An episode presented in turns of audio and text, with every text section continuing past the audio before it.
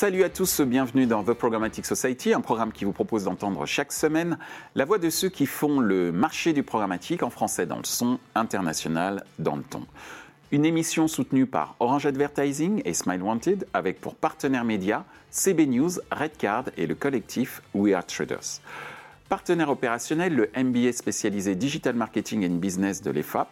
Ce contenu est accessible également en podcast sur les principales plateformes d'écoute. Cette semaine, notre thème est le suivant. Éditeur, comment émerger dans l'offre programmatique? Les éditeurs ont fort à faire en termes d'univers concurrentiel publicitaire et d'efforts d'innovation pour susciter l'intérêt des agences et annonceurs. Quelle est la situation actuelle des éditeurs dans l'offre programmatique? Les prix planchers chez les éditeurs ne sont-ils pas un frein à leur attraction sur le marché programmatique? Quelles sont les conditions pour vendre un environnement premium à bon prix? Pour en discuter, Johanna Marignac de Orange Advertising, Benjamin Drocourt de Boursorama, Thierry Philippet de Planet Advertising, Bruno Michel de Smile Wanted. Bonjour à tous, bienvenue dans The Programmatic Society. Aujourd'hui, nous allons une nouvelle fois parler euh, des éditeurs et notamment euh, se demander comment, en tant qu'éditeur, émerger dans l'offre programmatique. Et pour cela, j'ai une première question, et Johanna, tu seras la première à y répondre, et ensuite ce sera à vous, messieurs. Quelle est la situation actuelle des éditeurs dans l'offre programmatique? Alors c'est vrai qu'on euh, ne va pas se mentir, hein, euh, aujourd'hui euh, les GAFA occupent énormément de place euh, dans le marché euh, publicitaire global. Au niveau programmatique, euh, les éditeurs ont besoin d'émerger. C'est vraiment un gros challenge pour nous de pouvoir émerger à différents niveaux, à la fois dans le contexte, c'est-à-dire la qualité du contenu qu'on va proposer aux marques, aux annonceurs, à la fois dans le reach, dans la data, euh, également dans les formats, visibilité et je dirais même les KPI, c'est-à-dire tous les niveaux de, performance qu'on peut, qu'on peut proposer. Donc vraiment, aujourd'hui, notre gros challenge, nous, en tant qu'éditeur, c'est de pouvoir émerger dans cette offre programmatique. Et je dirais, euh, pour, euh, pour aller même au-delà, c'est de pouvoir aussi avoir le pendant, c'est avoir cette architecture et cette maturité technique au travers du choix des SSP qu'on va pouvoir faire pour donner accès finalement à nos, à nos inventaires, à l'ensemble du marché programmatique, des bailleurs, des traders, etc. Merci, euh, Johanna. Benjamin, la situation actuelle des, éditeurs Je pense qu'aujourd'hui, il y a un gros questionnement sur le sujet du cookie. Voilà, si on est dans l'actualité, entre les annonces des navigateurs, entre la CNIL euh, qui euh, fait sa recommandation assez ferme, qui concerte mais qui ne coûte pas l'interprofession. Donc voilà, comment on va se positionner d'ici 3-6 mois? Donc c'est un, peu un gros sujet du moment. pas mal de réflexions autour de ça. Il y a pour moi aussi la nécessité des éditeurs, des régies d'investir dans un socle technologique qui soit robuste. Avant, on avait un ad serveur, des bons commerciaux, un bon market, ça suffisait. Aujourd'hui, il faut avoir effectivement bah, un bon outil euh, full stack qui va permettre l'ad serving de gérer euh, la partie euh, monétisation programmatique, un header bidding avec un wrapper qui va permettre de mettre en compétition les différents SSP, un outil d'aide de vérification pour s'assurer qu'on est dans un environnement premium et qu'on gère bien les sujets visibilité, brand safety, fraude. je parle pas de la DMP, de la CDP, de la CMP, etc. Donc voilà, je pense que c'est plus que jamais la nécessité d'être en veille, de s'assurer qu'on a les bons partenaires techno, sans quoi on n'arrive pas à émerger, on peut pas monétiser correctement son inventaire. Et puis après, un troisième point que je vois, c'est euh, une relation qui a euh, changé avec euh, nos partenaires de monétisation et nos clients. Quand je dis nos clients, c'est qu'en gros, avant, on, faisait du porte-à-porte, on vendait des produits packagés sur étagère. Aujourd'hui, on distribue des flyers et on demande à nos clients, bah, venez tester nos produits, venez chez nous. donc il y a une grosse nécessité de faire un, gros travail sur le merchandising, entre guillemets, au sein de nos, nos, sites et nos inventaires. et côté partenaire de monétisation, là, on se retrouve à avoir repris le contrôle, puisqu'effectivement, avec la gestion liée bidding, euh, au lieu d'avoir sous-traité cette euh, partie-là, on peut la piloter, l'optimiser. Donc euh, voilà un peu les trois sujets principaux. Merci Benjamin. Thierry, alors, ton avis sur euh, l'état actuel euh, des éditeurs dans l'offre programmatique Alors, je partage complètement euh, les avis qui ont été donnés. pour, pour donner un peu aussi d'éléments de mon côté, je pense que la manière dont on peut émerger en tant qu'éditeur, c'est que, comme c'est expliqué, on a le GAFA qui prend énormément, qui a la grosse part du gâteau. Ensuite, on a la long tail, on est des dizaines, des milliers à se battre pour les miettes. et donc, selon moi, pour rajouter par rapport à ce qui était dit, c'est aussi chercher à s'orienter sur un site qui est épuré, un site qui a une pression publique qui est maîtrisée, une recherche de valorisation de l'inventaire, mais dans un cadre qui est bien défini et qui est euh, dans un, dans un système UX. Euh, et je pense que en allant dans ce sens-là, on va chercher aussi à avoir des, euh, performances de KPI immédiats. C'est que la programmatique, à la base, c'était les invendus, c'était quelque chose qu'on achetait pas cher. Là maintenant, il y a ce qu'on peut appeler le premiumatique. Et le premiumatique, c'est le fait justement de. Premiumatique. Premiumatique, c'est le fait de dire, ce n'est plus juste de l'invendu, c'est qu'on est en train de dire, OK, c'est le canal programmatique, mais je te vends du premium. Euh, et dans ce sens-là, pour émerger, selon moi, euh, c'est justement chercher à aller atteindre des KPI de, de performance qui sont bons. donc c'est la visibilité, ce qu'on a expliqué, le CTR, le CPV, etc., etc. Vraiment la recherche de performance média. et je pense que c'est comme ça qu'un éditeur en long tail peut se démarquer, puisque les acheteurs vont chercher à aller à prendre le meilleur, le meilleur ROI. Et le deuxième point, juste pour compléter, c'est qu'effectivement, ça, c'est le côté performance. Et après, il y a le côté branding, parce que ce qui est intéressant, c'est qu'il y, y, a encore aujourd'hui, bah, du coup, du branding qui passe par la problématique, ce qui était un peu euh, étonnant avant. Mais là maintenant, ça se passe comme ça. Et donc là, il faut chercher, comme on disait, que la data et un certain, euh, enfin avec des leviers, chercher à faire un matching entre euh, bah, du coup l'audience et la cible qui est recherchée. Donc il y a chercher à bien montrer l'audience qui est sur les sites et chercher des bons KPI. C'est ce que je rajouterais comme élément. Merci euh, beaucoup euh, Thierry. Bruno Chez Wanted, on a, on a la chance euh, d'échanger avec différents, différents éditeurs, à la fois en, France et à l'international, près de 300 marques médias maintenant. Et en prenant un peu de recul, on, s'est rendu compte que les, les, éditeurs étaient un peu des équilibristes, un peu des agrobates du, du digital, qui vont jongler en permanence avec des dizaines et des dizaines d'acteurs, donc des régies, des intermédiaires, des SSP, des technologies avec plus ou moins de spécificité. Et à partir de ce contexte-là, la gestion de l'offre programmatique euh, va être, euh, côté éditeur, extrêmement euh, complexifiée. Et sans une compréhension parfaite de, cette, de cet environnement, l'éditeur peut clairement aller droit dans le mur. Donc on échange avec eux sur différents modèles euh, de, collaboration, par exemple le waterfall, euh, des, garantie, euh, le leader bidding maintenant de plus en plus. Et tout ça, ça doit converger dans une seule et même direction qui va être la recherche de la meilleure valorisation possible pour un placement donné. Et en plus de ça, l'éditeur, il se doit de garder le contrôle à la fois sur le type d'acheteur et sur le type de campagne qui seront amenés à être diffusées sur, le site. Donc je prends l'exemple par exemple d'un Boursorama, Benjamin, euh, il va être hyper vigilant à ce qu'une euh, campagne concurrente à la sienne ne vienne pas diffuser sur son site pour éviter euh, un non-sens sur, sur, son site, clairement. Donc du, du crédit agricole sur Boursorama, par exemple Exactement. il n'y a pas que moi, il y a la direction qui va, qui va aller aussi. Et, donc la situation actuelle, côté éditeur, elle est très complexe, très compliquée, du fait de cette multitude d'acteurs à gérer, et il faut garder le contrôle en permanence pour éviter euh, d'aller dans tous les sens. Alors justement, puisque tu viens de parler de, de, maintien du contrôle, je vais prendre un, outil qui a souvent été utilisé par les éditeurs, à juste titre hein, d'ailleurs, pour justement contrôler la monétisation, c'est les fameux prix planchers. Et moi, je sais pas, je me pose la question, on a évoqué les GAFA, etc., euh, donc énormément de volume euh, d'inventaire pour des audiences euh, garanties, en tout cas de bonne qualité quand même. Est-ce que les prix planchers chez les éditeurs ne sont pas un frein à leur attraction sur le marché programmatique? S'il te plaît, Johanna. Alors c'est vrai qu'au départ, pour les éditeurs, ça a dû faire un peu peur l'arrivée du programmatique ou fixer nos CPM. Euh, puisque vraiment on ne savait pas trop comment euh, ça allait réagir nous de notre côté. Bien évidemment, il ne fallait pas que ça, fasse un effet déflationniste, parce qu'on n'a pas non, plus des audiences qui sont complètement extensibles, et il faut quand même qu'on maintienne la valeur de nos, euh, de nos univers, de nos écosystèmes. Donc au départ, on marche un petit peu à tâtons. Il faut savoir quand même que heureusement les flores ne sont pas équivalents aux ICPM qui sont réellement achetés. Donc, euh, du coup, c'est là où on marche un petit peu, on fait du test and learn. Après, ce qu'on a fait, nous, chez Orange, c'est qu'on a mis euh, en place une analyse de yield management. On a carrément cette stratégie où on va pouvoir analyser les formats en fonction de leur visibilité, en fonction de leur performance et même des taux de remplissage qui vont nous permettre finalement d'aller ajuster le bon floor euh, sur les formats. Floor, le plancher. Le plancher, exactement, le prix plancher. Donc c'est vrai que ça nous, ça nous permet quand même d'avoir, de, maintenir une, rentabilité euh, sur euh, nos formats publicitaires. Ça demande un peu d'agilité, un peu de réactivité, c'est sûr. Il faut faire doucement, c'est-à-dire faut pas non plus les changer tous les jours. Ça, c'est un bon conseil aussi, parce que sinon, pour les bideurs algorithmiques, ils sont un petit peu perdus dans tout cela. En revanche, voilà, cette, cette analyse de yield euh, est très importante pour fixer les bons prix et avoir une bonne rentabilité. Merci euh, Johanna pour cet éclairage sur euh, ces techniques d'assurance de, rentabilité via, à travers le yield, comme tu l'as expliqué. Benjamin, ta vision sur euh, ces fameux prix planchers et mon interrogation naïve, sans doute, sur le fait que euh, ces prix planchers trop utilisés peuvent être un frein à l'attraction des éditeurs sur le marché programmatique. Alors, je vais te faire une réponse de Normand, c'est oui et non.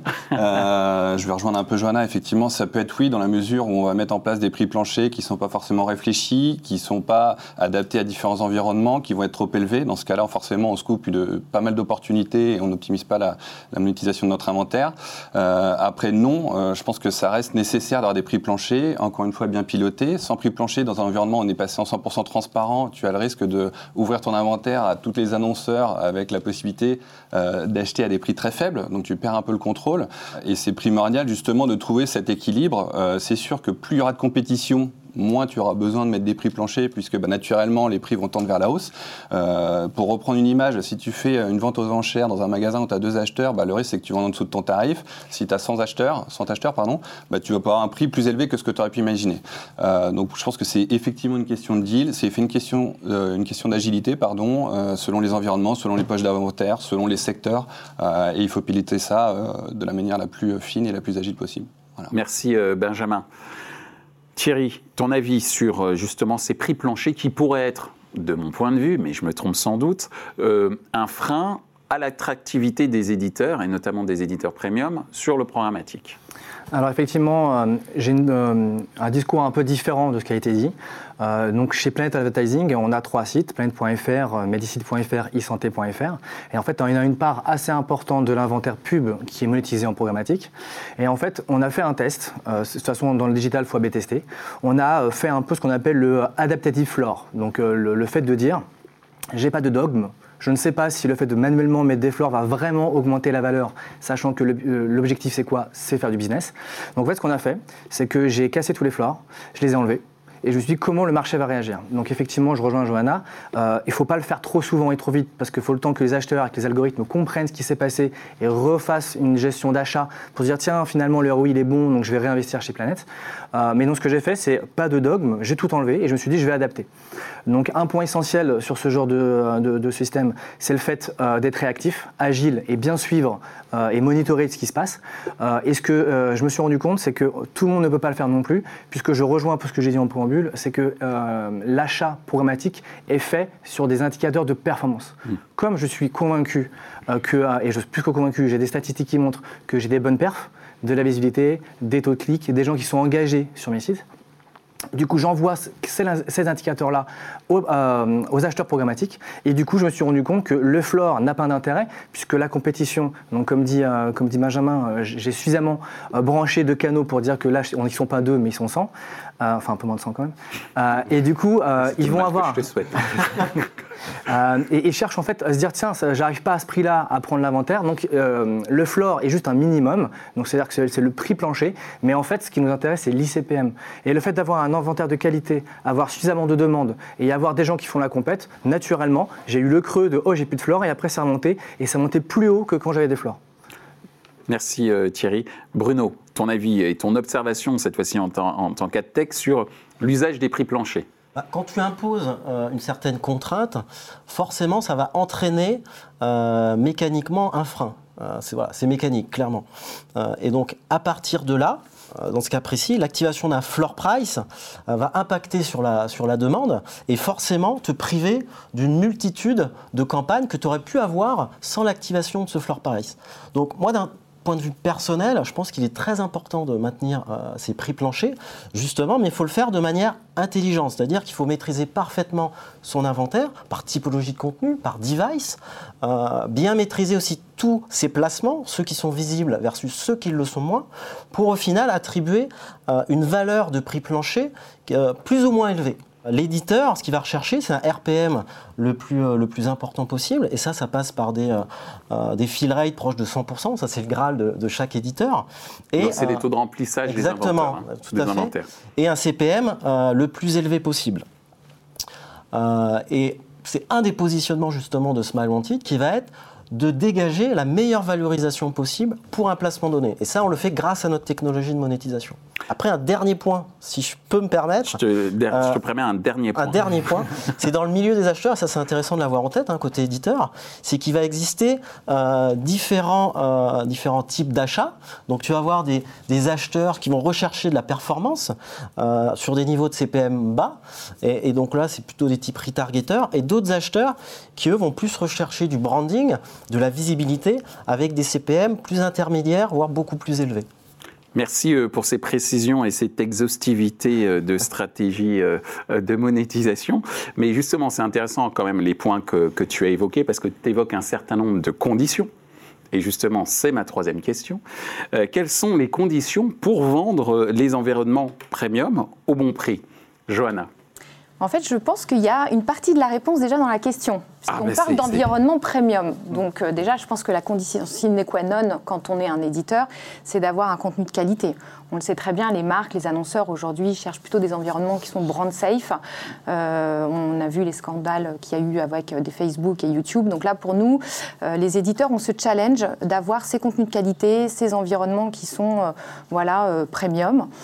Derrière, pour avoir le bon prix, je dirais, on en a parlé, Benjamin en a parlé tout à l'heure, c'est vraiment toute la partie ad tech, le header bidding, euh, qui va finalement euh, donner un peu plus de, de- de compétitivité, euh, faire jouer justement bah, l'offre et la demande entre Mm. les différents acheteurs, et qui vont nous permettre, nous, en tant, en tant qu'éditeurs, finalement, de valoriser ben, les formats qui fonctionnent bien, qui ont des belles visibilités, qui ont euh, voilà, des, des bonnes performances même de complétion. Je pense que là, les acheteurs sont prêts à payer cher sur euh, des formats qui fonctionnent très très bien. Et le header bidding est aussi là pour aller mettre un peu plus de compétitivité là-dedans.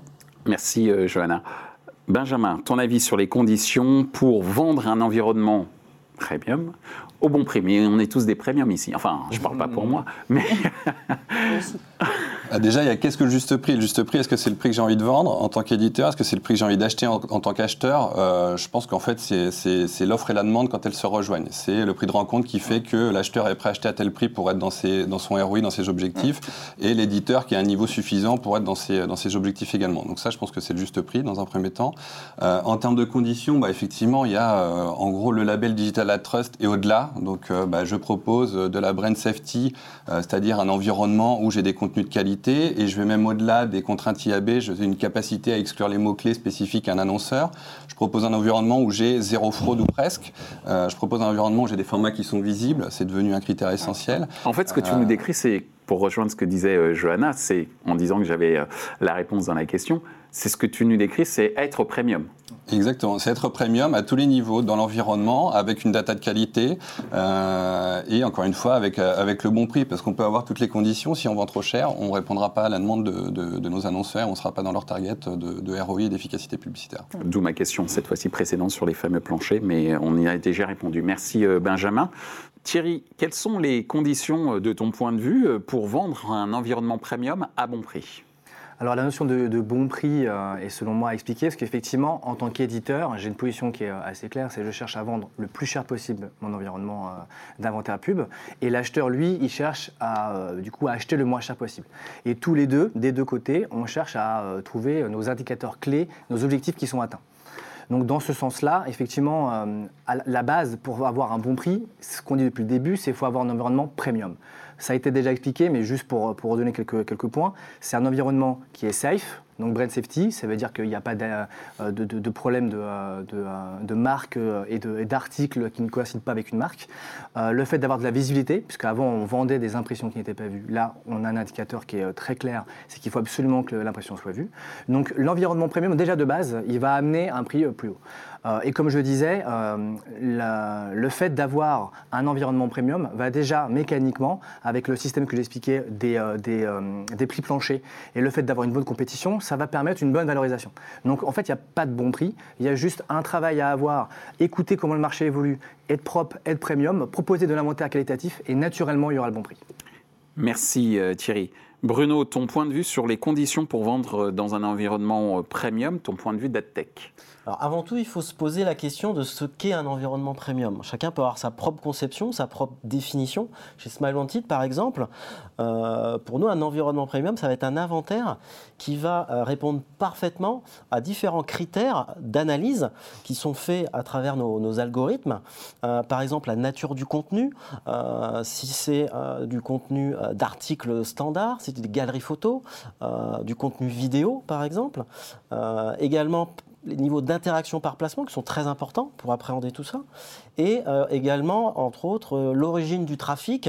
On sait pertinemment qu'une audience qui provient euh, des réseaux sociaux va pas avoir la même qualité en termes de monétisation, je parle, qu'une audience qui provient du search ou du direct.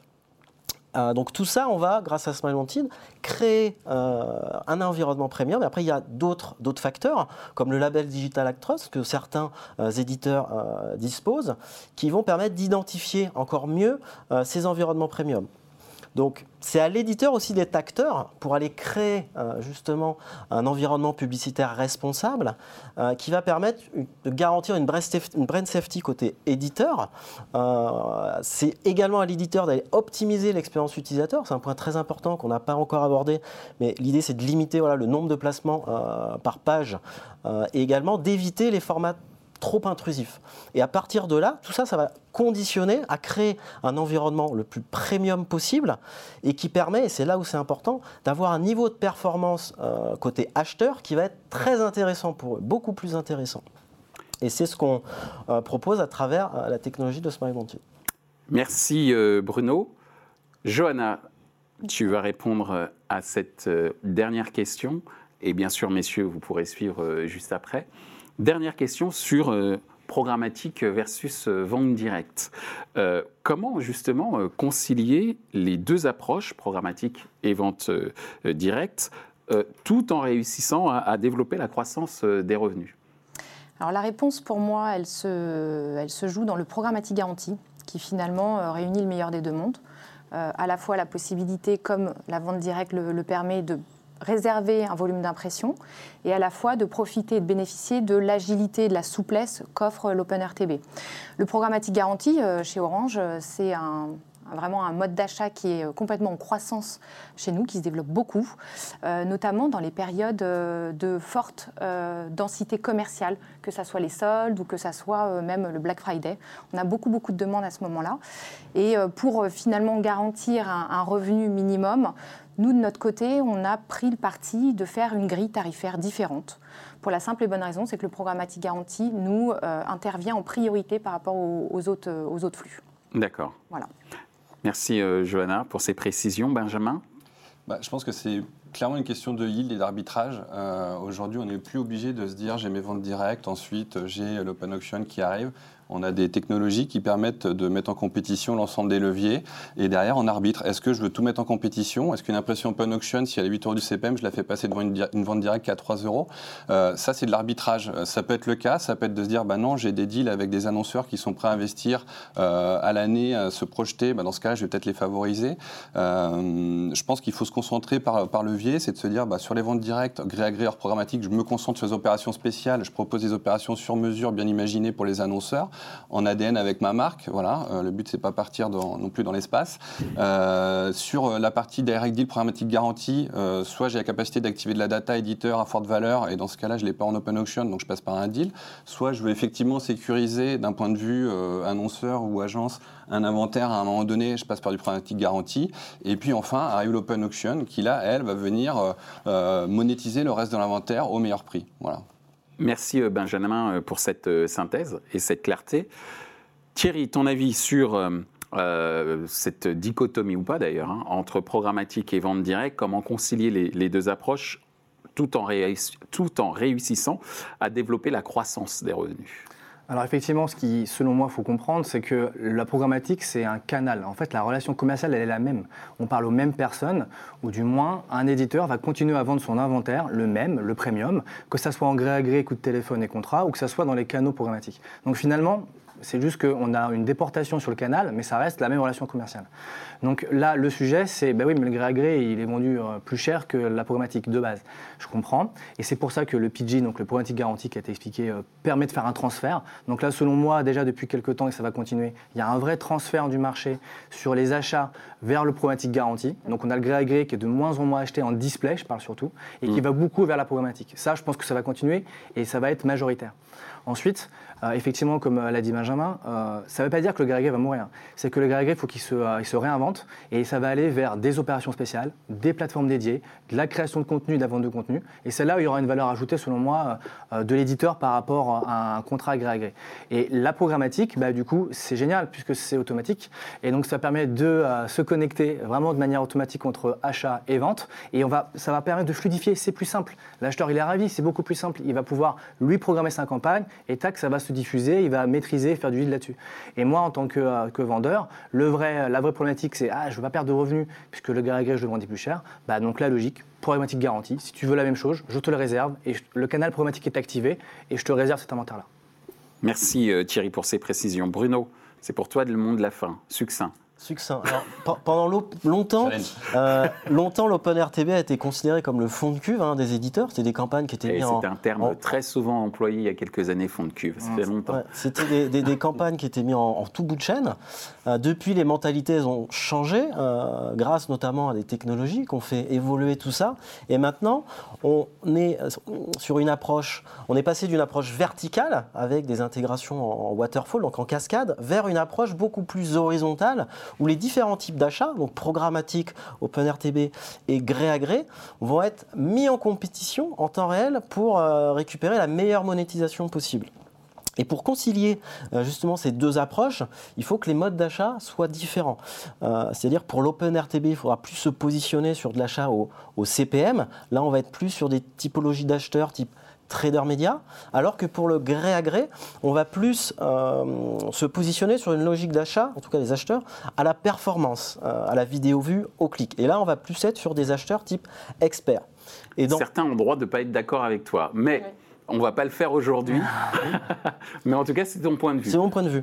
Et, l'éditeur, dans tout ça, il va euh, utiliser de plus en plus une configuration de, de, header bidding pour gérer leur publicité et bénéficier euh, d'une enchère unique pour chacun des placements et optimiser, grâce à cette mise en compétition des campagnes programmatiques et directes, de la meilleure monétisation. Et c'est pour ça que nous, on s'est adapté, côté Smile Wanted, pour proposer une solution clé en bidding aux éditeurs. Et ça, à partir de courant 2020, euh, parce qu'il faut être agile. On une équipe de plus de 15 développeurs et ça nous permet d'être de, agile dans ce milieu digital qui est en permanente en mouvement. Bon, Johanna, je te vois sourire. Tu veux répondre? Non, je, enfin, je, oui, je veux bien. Euh, non, pour moi, en fait, euh, le, je ne suis pas tout à fait d'accord et en face sur euh, la façon d'adresser. De, bien évidemment, on adresse le marché, que ce soit en programmatique ou en gré à gré. Après, il y a une, une façon d'avoir la cascade en effet des inventaires, euh, mais en tout cas, pour la partie euh, programmatique garantie, pour moi, elle ne correspond pas qu'à une partie euh, du, de, performance. Pour moi, elle, elle intervient aussi sur des formats qui sont très premium, très branding. ils ne sont pas forcément que dans une, dans une notion de performance. Donc, donc voilà, ou plutôt l'OpenRTB, pour moi, est plutôt dans une notion de, de performance parce qu'on va être peut-être sur des, des flores un peu plus bas, sur des, sur des formats IAB beaucoup plus classiques, avec des ICPM plus faibles. Donc voilà, c'est là où moi je, vois les choses un peu différemment. Mais, euh, mm. en tout cas. Euh, c'est la diversité qui fait, euh, qui fait la richesse de ce monde. Exactement, je confirme. Et donc, merci Johanna, Johanna d'avoir été la porte-parole des éditeurs sur ce plateau et sur le marché par rapport au point de vue de Bruno. Mais en tout cas, ça veut dire qu'on était sur un débat très enrichissant. Je vous remercie de l'avoir alimenté et je vous dis, j'espère, à bientôt. Merci. Merci. Ainsi s'achève ce débat sur les pistes d'émergence des éditeurs dans l'offre programmatique. Les points à retenir de nos échanges sont les suivants. 1. Le header bidding a été un levier majeur permettant aux éditeurs de valoriser au mieux leurs inventaires via un yield automatisé. 2. Le marché des éditeurs opère de plus en plus fortement leur offre gré à gré via les process programmatiques. 3. Pour émerger sur le programmatique, les éditeurs ne peuvent plus se passer d'un socle technologique solide. Ce contenu est accessible en podcast sur les principales plateformes d'écoute. Merci à Orange Advertising, merci à Smile Wanted pour leur soutien, ainsi qu'aux partenaires médias, CB News et Redcard, ainsi que le collectif We Are Traders. Partenaire opérationnel, le MBA spécialisé Digital Marketing and Business de l'EFAP. Merci également à l'ensemble des équipes d'Atelier B pour la réalisation de ce programme. Traduction et sous-titrage par Uptown.